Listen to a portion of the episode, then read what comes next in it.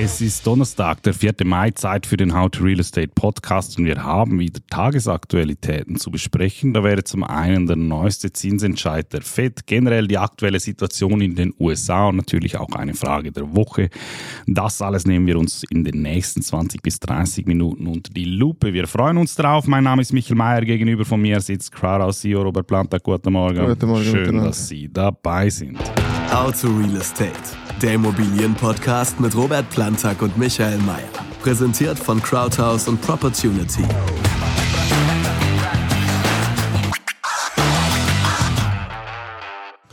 Bevor wir loslegen, noch ein Hinweis in eigener Sache. In den nächsten zwei Wochen wird es keinen How to Real Estate Podcast geben. Nächste Woche sind wir beide betrieblich andersweitig verpflichtet. In der Woche darauf ist ein Feiertag. Der nächste How to Real Estate Podcast nach dieser Folge kommt dementsprechend voraussichtlich wieder am 25. Mai. Vielleicht werde ich in der Zwischenzeit eine Sonderfolge mit einem Gast aufnehmen. Auf jeden Fall können Sie diese Zeit auch nutzen, um uns weiterhin mit Feedback einzudecken. Wir freuen uns immer auf Ihre Fragen und Ihre Anmerkungen. Egal ob über Mail, WhatsApp, SMS, über unsere Social Media Kanäle oder direkt über Spotify. Alle Kontaktmöglichkeiten finden Sie in den Show Notes. Und damit kommen wir auch direkt zu der heutigen Die Frage der Woche. Die wurde uns gestellt per Mail von Herrn Kann und sie lautet: Am letzten Freitag waren die Wohnungspreise und die Wohnungsnot Thema in der SRF Arena. Haben Sie die Sendung gesehen und was sagen Sie dazu? Ich bin mir ziemlich sicher, dass du sie nicht gesehen hast. Hast du richtig geraten, Vicky? Deshalb bleibt die Beantwortung der Frage heute wohl großheitlich bei mir. Ich habe sie nicht in voller Länge gesehen, das hat aber nicht so sehr mit dieser Folge im Speziellen zu tun, sondern einfach mit dem Format Arena. Das ist für mich ein Format, das nur schwer erträglich ist. Ganz egal, um welches Thema es geht, ich finde es einfach weder unterhaltsam noch informativ, Politikern dabei zuzuschauen, wie sie sich anschreien und nicht ausreden lassen. Jetzt ist es aber so, dass ich mich beruflich natürlich damit beschäftige. Ich habe sehr viel darüber gelesen und ich habe auch entsprechende Ausschnitte nachgeschaut. Vielleicht kurz zur Einordnung. Das Thema war Mietwüste Schweiz. Die Untertitelung lautete Freie Wohnungen sind vielerorts in der Schweiz ein rares Gut. Gleichzeitig schießen die Mietpreise in die Höhe. Ein Ende dieser Entwicklung scheint vorderhand nicht in Sicht. Droht das Mietland Schweiz zur Mietwüste zu verkommen und was kann Politik dagegen tun? Also quasi das, was wir schon äh, im letzten Podcast auch angesprochen haben. Also falls Sie sich damit intensiver mit unserer Sichtweise diesbezüglich beschäftigen wollen, empfehle ich Ihnen die Folge der letzte Woche. So, und zu Gast waren logischerweise Jacqueline Badran, Nationalrätin der SP, das ist ihr Thema seit vielen, vielen Jahren. Daneben Nathalie Imboden, Nationalrätin der Grünen, auf der Gegenseite zwei Nationalräte der FDP beziehungsweise SVP, namentlich Olivier Feller und Roland Büchel. So, und jetzt war die Frage ja, was ich dazu sage, und ich habe mir drei Punkte aufgeschrieben. Erstens, ich habe es letzte Woche schon gesagt, es ist Wahljahr und es hat sich international bereits bei mehreren Regionalwahlen gezeigt, dass sich dieses Thema sehr zur Stimmungsmache eignet. Und genau darum ging es auch für die entsprechenden Diskussionsteilnehmer, vornehmlich natürlich diejenigen, welche die Mieterinteressen vertreten. Zweitens, Thema Wohnungsnot. Da stellt sich, wie gesagt, die Frage, wie schaffen wir es in der Schweiz, dass die Angebotsseite mit der Nachfrageseite Schritt halten kann, Stichwort Einsprachen etc. Und da finde ich schon erstaunlich, dass die Linke sich dieser Realität von mangelndem Angebot schlichtweg entzieht. Besonders bemerkenswert da vielleicht das Zitat von Jacqueline Badran, das wirklich lautete, ja sollen wir denn jetzt noch am Ende dankbar dafür sein, dass neue Wohnungen zur Verfügung gestellt werden. Es geht da halt nicht um Dankbarkeit, sondern es geht darum, wirtschaftliche Rahmenbedingungen zu schaffen, in denen Unternehmen gewillt sind, solche Projekte zu realisieren. Denn gebaut wird schlussendlich von den Bauunternehmen, nicht von den Mieterinnen und Mietern, nicht von den Politikern. Und dem Aspekt wurde halt auch in der Diskussion null Rechnung getragen. Und dann drittens, und das war eigentlich das, wo es mir am meisten abgelöscht hat, es ging um das Thema der missbräuchlichen Mieten. Im Konkreten um das Obligationenrecht und inwiefern das in der Schweiz nun umgesetzt wird oder nicht. Diese zulässige Nettorendite liegt aktuell bei 3,25 Prozent. Daneben ist Quartier- und Ortsüblichkeit ein relevantes Kriterium, das auch durch die entsprechende Rechtsprechung bestätigt wurde. Und hier hat Nathalie Imboden einfach mal behaupten, dass Immobilienfirmen, Immobilienhaie locker 6, 6 bis 7 Prozent Rendite einnehmen würden. Und das ist einfach fernab jeglicher Realität. Noch einmal, wir sprechen hier bei dieser Gesetzgebung von einer Nettorendite, nicht Eigenkapitalrendite, nicht Bruttorendite, sondern Nettorendite. Und in der Schweiz erzielt man keine Nettorenditen von 6 bis 7 Prozent auf Wohnliegenschaften. Wer ist die Dame? Nathalie Imboden. Welche Partei? Die Grünen. Die Grünen. Ja. Und wenn man Kann dann sie rechnen. Und wenn man dann halt, fünf Minu- äh, dann halt 45 Minuten diskutiert wird, ohne dass solche grundlegenden Dinge von irgendjemandem mal klargestellt oder berichtigt werden, dann wird es für mich auch mit der Glaubwürdigkeit schwierig. Der, Miki, you know, weißt du, was das Problem ist? Bei dem Ding geht es nicht darum, korrekt oder informativ oder richtig zu sein oder überhaupt etwas zu sagen, was Wert hat oder, oder irgendwie was bringt. Nicht so wie bei unserem Podcast hier, der sehr fundiert, äh, fachlich fundiert ist, sondern es geht einfach darum, irgendeinen Stuss zu labern, damit die Leute dir zuhören. Einfach zu irgendwie zu unterhalten und hässig gegeneinander hier zu schießen. Aber irgendwie hat keiner der genannten Individuen dort jegliche Ahnung von Immobilien. Ja, das, habe ich, das, Gefühl- das Gefühl hatte ich auch. Ähm, Ich muss eines Jacqueline Badran hier einfach zugute halten, das einfach rein objektiv betrachtet. Sie hat einmal mehr gezeigt, dass sie sehr genau versteht, wie sie dieses Thema bei ihrer Wählerschaft platzieren muss. Sie war mit Abstand die souveränste Teilnehmerin in der Diskussion. Das muss ich äh, neidlos anerkennen und das sollte meines Erachtens dann halt auch den Vertretern der Gegenseite zu denken geben, weil man hätte da auch abseits des dünnen Eises viel besser argumentieren ja es, können. es, es gewinnt ja nicht der beste Politiker im Sinne von der mit den besten Ideen äh, äh, für die Bevölkerung, sondern der, der sich am besten verkauft und kommuniziert. Genau. Das meine Kurzeinschätzung äh, dieser Sendung. Ähm, wie gesagt, ich finde es, äh, ich bin kein Arenaschauer und ich werde es auch nie, nie mehr wieder aushalten, 45 Minuten mir äh, anzuschauen, wie eben Leute sich gegenseitig nicht aussprechen lassen. Damit kommen wir zum News Update. und dafür gehen wir in die USA. Die FED hat gestern die Leitzinsen, wie von den meisten erwartet, noch einmal um 0,25 Basispunkte nach oben gehoben. Es ist die zehnte Erhöhung in Folge. Der Leitzins liegt neu bei 5,25 Prozent und ich glaube, man kann sagen, die Lage in den USA spitzt sich durchaus zu und das Dilemma für die FED wird definitiv, nicht kleiner. Viele gehen davon aus, das war äh, One and Done, also einmal mehr noch die Zinsschraube andrehen und das war's. Robert, deine Einschätzung.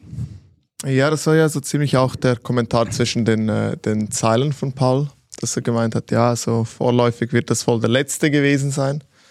Ähm, und ja, ich glaube, das ist so eingepriesen. Ich glaube, ähm, das Bankensystem ist da ziemlich am Limit, auch in den USA. Äh, im Hin also das ist noch witzig, ja. Ich glaube, das, was jetzt passiert, ist nicht minder äh, nicht minder katastrophal als 2007, 2008. Nur hat man heute oder seit damals gelernt, wie man so etwas auffängt, ohne dass es öffentlichen Aufschrei Mhm. gibt. Ähnlich wie in der Schweiz. Also weißt du, als die UBS äh, 2008 gerettet werden musste, gab es ja einen Riesenaufschrei. Jetzt wird die CS gerettet mit viel, viel, viel mehr Geld. Und man hat das kommunikativ so verpackt, dass es keinen mehr interessiert. Und das gleiche in den USA hier auch mit der First Republic und der Silicon Valley Bank und so weiter. Man hat ja gesehen im Hintergrund so viele Sachen gelaufen. Konsortien von Banken, die übernommen haben, äh, ähm, äh, quasi Staatsgarantien, die gegriffen haben, äh, äh, äh, Fusionen, Übernahmen, äh, alles Mögliche im Hintergrund am Laufen.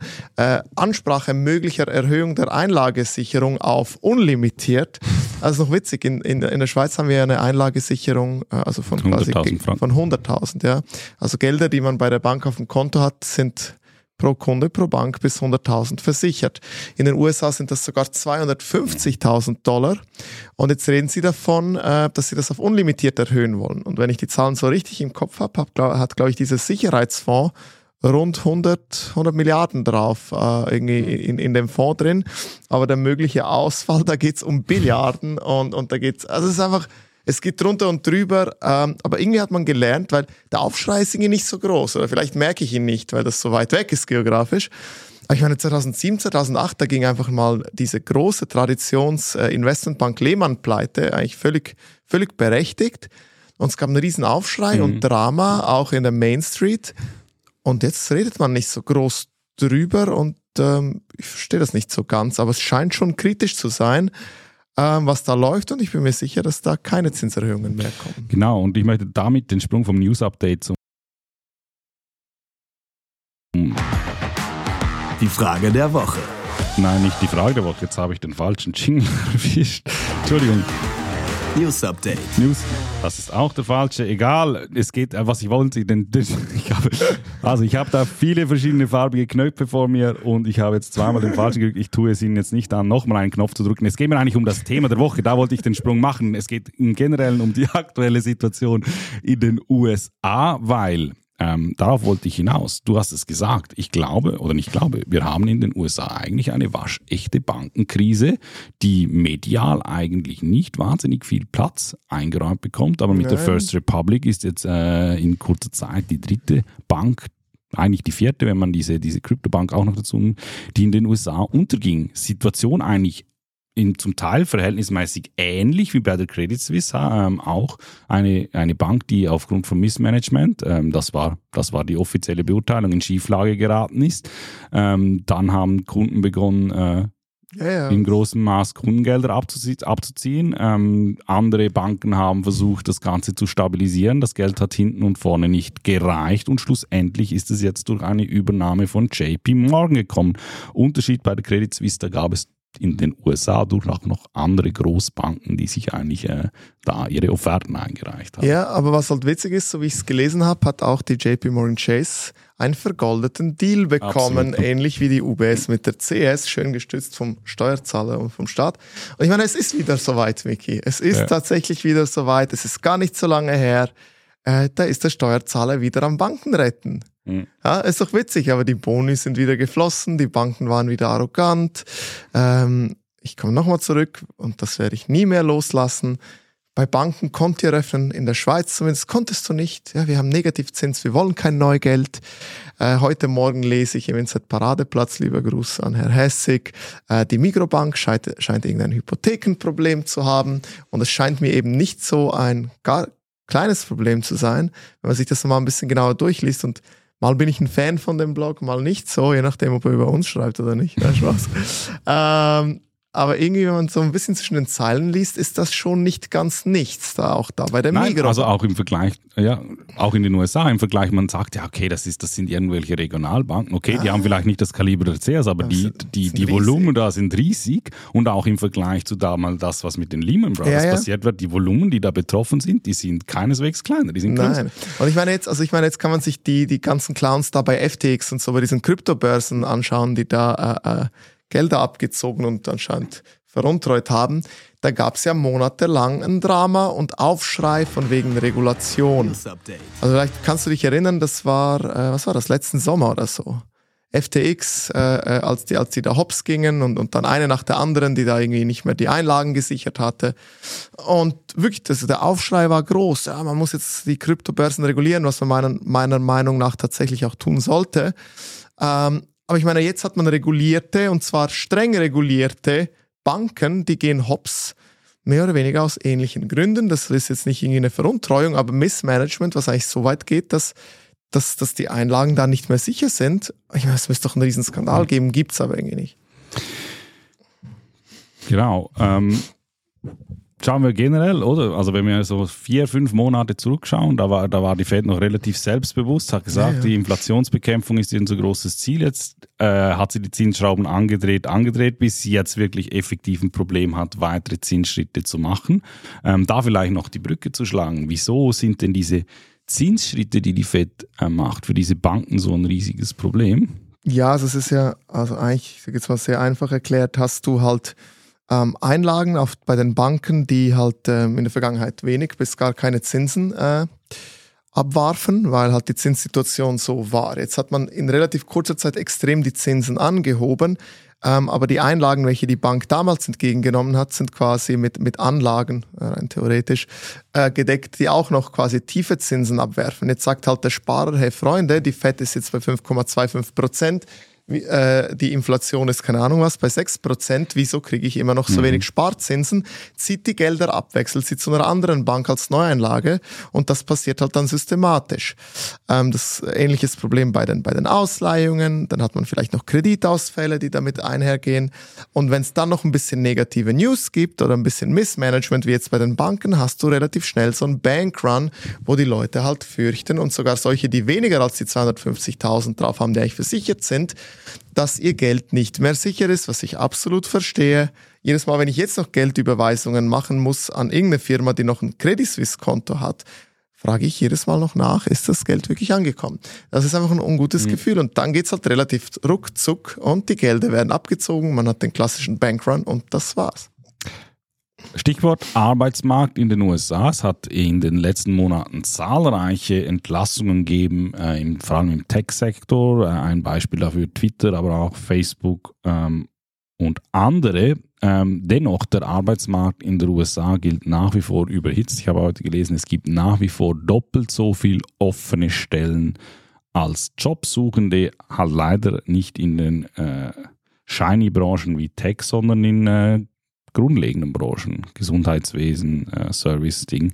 Also auch hier die Gefahr einer Lohnpreisspirale ist da nach wie vor ähm, gegeben. Ja, also ich weiß nicht, wann kommen die nächsten Consumer Price äh, Indexzahlen raus? Ich glaube, die Tage mal. Jetzt bin ich mal gespannt, was mit der Inflation passiert. Aber ich glaube, wir kommen zurück zu dem, was wir einer der letzten Podcasts mal gesagt haben. Wir, wir glauben, also ich glaube zumindest, wie du siehst, Mickey, dass äh, die Inflation doch hartnäckig ein bisschen erhöht bleibt. In den USA, Eurozone sowieso. Apropos Eurozone, ich frage mich, wieso da noch keine Banken in Schieflage geraten ja. sind und nicht wieso, sondern wann denn die erste kommen wird, weil sie kommen garantiert. Ähm, weil ich glaube, die europäische Wirtschaft ist deutlich schwächer noch als die, ja. die, die, amerikanische. Und das verwundert mich ehrlicherweise. Ähm, und, und was soll ich dir sagen? Ich glaube, irgendwann wird man diese hohe Inflation akzeptieren, genauso wie man halt akzeptiert, dass das China-Virus noch kursiert und sich keinen mehr interessiert.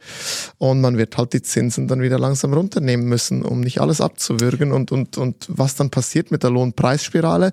Ja, ich meine, es bleibt fraglich. Es bleibt auch fraglich, wie akkurat diese Zahlen sind wie viel noch von der, von, von der Geschichte noch da ist, als wirklich noch hängender Übernachfrage oder Nachholbedarf aus dieser Covid-Zeit. Ähm, weil nur weil wir in der Schweiz hier schon länger raus sind, ist es bei anderen Ländern nicht so. Ähm, ich habe jetzt auch grundsätzlich Lieferzeiten bei vielem sind jetzt nicht zurück bei normal, aber sind deutlich kürzer auch geworden. Also mal schauen. Ähm, aber ich, ich glaube, das war's wirklich mit den Zinserhöhungen. Auch in der Schweiz, glaube ich, gibt's jetzt noch einen letzten kleinen ähnlich wie jetzt bei der FED. Und damit hat sich's und ich erwarte eine kleine Rallye auf den Aktienmärkten bis Ende Jahr. Vielleicht nicht bei den Bankentiteln, aber komischerweise sind die Quartalsresultate der Tech-Companies gar nicht so schlecht ausgefallen. Ähm, glaubst du, dass das dazu führen könnte, dass irgendwann einfach mal die Inflationsziele ähm, so klammheimlich ja, äh, nach oben korrigiert ja, werden, dass es dann halt einfach nicht mehr 2% sind, sondern dass man sagt, oh, man kann ja, eigentlich klar. auch mit 3 oder 4. Ja, sicher. Das wird doch genauso passieren, weil dann ist es kein Drama mehr. Genauso wie man die Kommunikation jetzt bei dieser äh, staatlichen oder bei der Steuerzahlerbankenrettung 2.0 angepasst hat. Genauso wie damals Biden, ähm, die Biden Administration angepasst hat, was als Rezession gilt. ähm, das passiert, ist einfach Kommunikation mhm. und, und, und deshalb, ich sag's dir, es ist eigentlich, eigentlich ein, ein Trauerspiel und, und ja. Kauft Immobilien. Ich kann nichts anderes sagen. Dazu gab es einen wirklich lesenswerten Kommentar in der NZZ, auch den werde ich in den Shownotes anmerken. Letzter Punkt, und auch das hängt damit zusammen. Ähm, Büroflächen und Gewerbeimmobilienmarkt in den USA, der scheint ordentlich am Kriseln zu sein. Ähm, Stichwort Corona, Stichwort Homeoffice. Ich glaube, in den USA muss es tatsächlich der Fall sein, dass halt viele Leute nicht zurückkommen in ihre Büroflächen. Ich kenne mich mit der ganzen Arbeitsmarktdynamik in den USA nicht so aus, aber es scheint wirklich so zu sein, dass äh, äh, diese Flächen, äh, diese Retailflächen, diese Büroflächen nicht mehr so gut äh, äh, bespielbar sind. Ähm, und wo liegt jetzt da der Zusammenhang? Naja, wer glaubst du wieder, ist der größte Finanzier von diesen Büro- und Gewerbeflächen? Da sprechen wir wieder über zahlreiche amerikanische Regionalbanken wie die First Republic, die da ganstig ihre Hände im Spiel haben. Also ja, das, das ist das eine. Eben deshalb sage ich, die Kreditausfälle, die sind eigentlich noch gar noch nicht so groß da und die Banken haben schon ein Problem. Ähm, und auf der anderen Seite, das war ja witzig, JP Morgan Chase durfte alle Assets äh, übernehmen, aber durfte selektiv sein bei den Liabilities, also bei den Verbindlichkeiten. Und quasi die, die schlechten Verbindlichkeiten, die werden, glaube ich, wieder irgendwie in eine Bad Bank ausgelagert, vom Staat übernommen, ich, ich weiß nicht genau. Aber schon witzig, die coolen Sachen kannst du haben, du kriegst einen guten Preis, die schlechten kannst du dem Staat oder dem Steuerzahler geben, so einen Deal machen. Aber ja, nein, jetzt äh, zurück zu den Gewerbeflächen. Also ich glaube, vielleicht liege ich da völlig falsch, wie die Leute, die, die irgendwie in den 90ern gesagt haben, der, das Internet sei nur ein Hype, der wieder verschwindet. Aber ich glaube, diese Work-from-Home-Geschichte und dieses Homeoffice wird nicht, äh, wird nicht lange währen. Ähm, ich bin kein Fan davon als Arbeitgeber. Ich kenne ganz viele andere, die keine Fans davon sind. Es kann eine gewisse Flexibilität geben. Es gibt ganz viele Nachteile meiner Meinung nach. Und was ich aus den Staaten höre von Unternehmen und Unternehmen, geht es denen relativ ähnlich wie mir. Ähm, jetzt kann der Arbeitgeber da noch äh, frei flexibel wählen, weil eben äh, Personalmangel herrscht.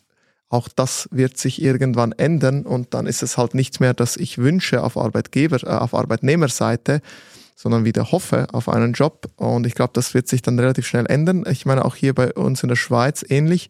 Man hat ja das Ende der Büroimmobilie vorhergesagt. Ich habe jetzt nicht das Gefühl, mhm. dass so viele Companies noch 100% auf Homeoffice sind. Ähm, wenn ist es noch ein Tag zwei, bei uns sind es jetzt aktuell noch zwei Tage. Ähm, den zwei Tagen fahren wir eigentlich ganz gut. Das ändert aber mehr oder weniger nicht wirklich was an der Infrastruktur, die wir hier im Büro benötigen. Wir haben auch bei uns zum Beispiel die entsprechenden Änderungen vorgenommen, die Flächen halt umgestaltet und gesagt, okay, es soll auch mehr Begegnungs- und Kollaborationszone sein und weniger irgendwie einfach nur ein Arbeitsplatz mit Tisch und Computer. Ähm, und ich glaube, da wird es schon eine Entwicklung gehen, dies, äh, dahingehend diese, diese Arbeitsflächen ähm, zu verändern, also dass es nicht weniger braucht.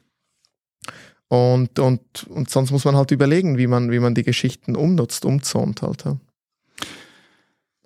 Gut, ich glaube, damit können wir für heute Schluss machen. Ich bedanke mich bei dir für die Zeit. Bitte nicht vergessen, wir sind die nächsten zwei Wochen nicht online. Die nächste Folge gibt es am 25. Mai. Bis dahin bedanke ich mich für Ihr Interesse. Herzlichen Dank und bis zum nächsten Mal.